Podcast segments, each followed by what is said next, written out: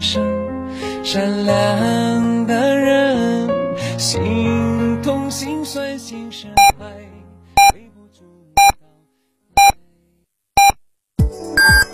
FM 九九八提醒您，现在是北京时间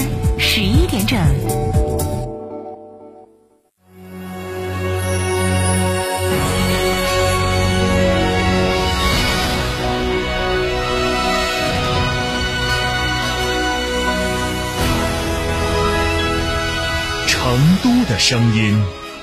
，FM 九九点八，成都人民广播电台新闻广播。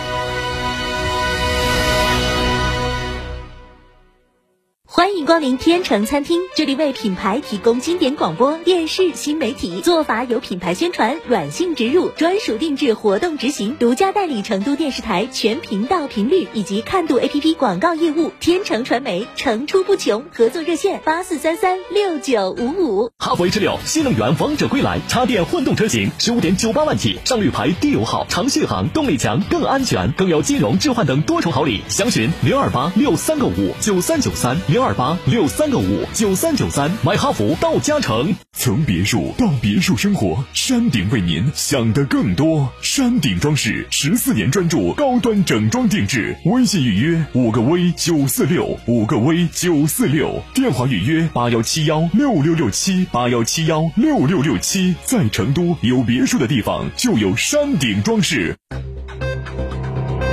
九九八快讯。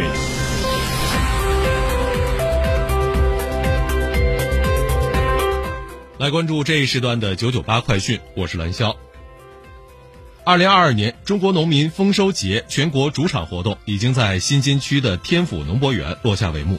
本届丰收节期间，天府农博岛区域内线下人流量达到了二十多万人次，呈现出以节促产、以节兴会、以节营城的良好态势。来听报道。从九月二十三号起到十月七号，本届丰收节期间，天府大地处处呈现出。欢庆丰收、喜迎盛会的热闹场景，市民和游客既能在大国粮仓科技馆近距离接触霸气炫酷的农业机械，也能够在产销对接综合馆内购买优惠的农特产品，欣赏非遗文化，还可以在主展馆商业后街品尝各种美食。那我们通过参加这次丰收节，让更多的人来了解我们的非遗文化，然后在平时的。生活中，呃，更加装点我们的生活，让我们的生活更加美好一点。能够感受到我们天府之国美食的丰盛，呃，感受到天府之国人民的这种热情和好客，还有那我们对美好生活的这个通过美食的一种表达，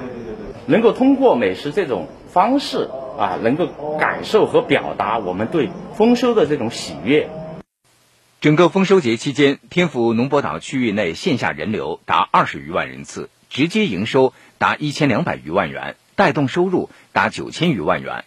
丰收节结束后，天府农博园主展馆将继续投入日常使用，其中一号馆将开展常态化承接各种会议、论坛和发布活动；二号馆、三号馆以中短期农业展销、各类演艺活动为主；四号馆为农耕文明的固定展馆。五号馆为尝试的企业共享办公空间，起到孵化器的作用。同时，天府农博园自主策划了“天府农博踏秋季”系列活动，将持续到冬至，并推出鱼头火锅厨王争霸赛、稻花乡里寻农味等六十余场体验活动，切实把丰收节的关注度转化为提振消费、恢复经济的推动力。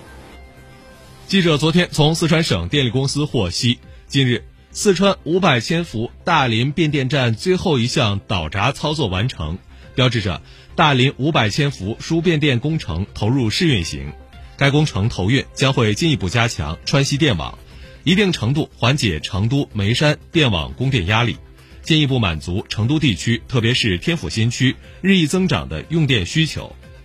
大林五百千伏输变电工程包含新建五百千伏大林变电站。新建五百千伏出线四回，其中五百千伏大林变电站位于成都天府新区，于二零二一年八月开工建设，线路途经四川乐山、眉山、成都等地。据悉，该输变电工程投运将为成都、眉山等地提供更可靠的电力供应保障，为四川经济社会发展提供更强的能源支撑。记者昨天从成都市公安局获悉，今年国庆期间，成都公安深入贯彻市委市政府和上级公安机关部署要求，启动高等级勤务，精心组织、周密部署，从严从实、从细抓好防风险、保安全、护稳定各项措施，全力确保了社会大局稳定、治安秩序良好、市民出行安全。全市违法犯罪警情同比下降百分之十四。重大交通事故零发生，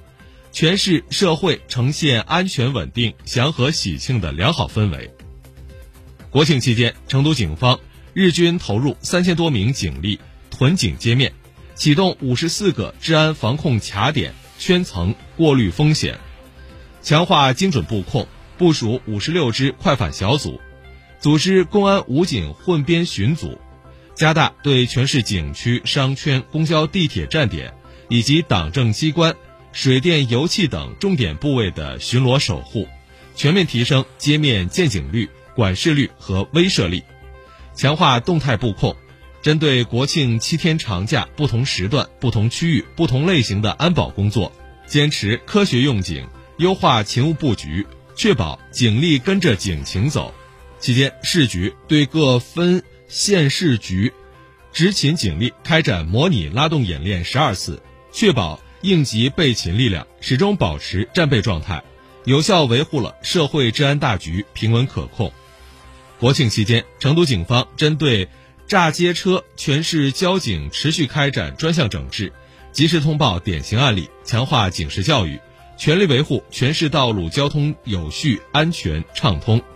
节日期间，交通安全形势总体平稳，春熙路、太古里商圈、武侯祠片区。熊猫基地等片区交通情况良好，全市没有发生长时间大面积交通拥堵和重大道路交通事故。国家邮政局监测数据显示，十月一号至七号，全国邮政快递业共揽收快递包裹二十一点三五亿件，同比增长百分之七点三；投递快递包裹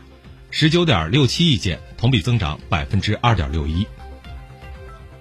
记者八号从公安部获悉，据公安部最新统计，截至二零二二年九月底，全国机动车保有量达到四点一二亿辆，其中汽车保有量三点一五亿辆。第三季度汽车保有量月均新增明显高于上半年，连续三个月新增量超过两百万辆。据美国有线电视新闻网六号的报道，飓风伊恩在美国造成一百三十一人死亡，在佛罗里达州一些受灾严重地区的居民不仅遭遇失去亲人朋友的打击，也承受着家园被毁的痛苦。而在申请救助的过程中，对于官方迟缓的应对，当地民众也感到失望和不满。统计数据显示，截止到当地时间七号的凌晨，佛罗里达州仍有超过十四万用户的供电中断。该州受灾严重地区的许多学校仍然被关闭，一些居民表示，虽然政府在灾后成立了灾难救援中心，但申请救助的过程却漫长而困难。据巴西媒体日前报道，在之前一些尝试失败之后，巴西科研人员近日终于实地找到目前已知亚马孙雨林最高大的树木，这是一棵高度近九十米的亚马孙苏木。据报道，今年九月二十五号，在耗时约两周的丛林跋涉后，一支主要由科研人。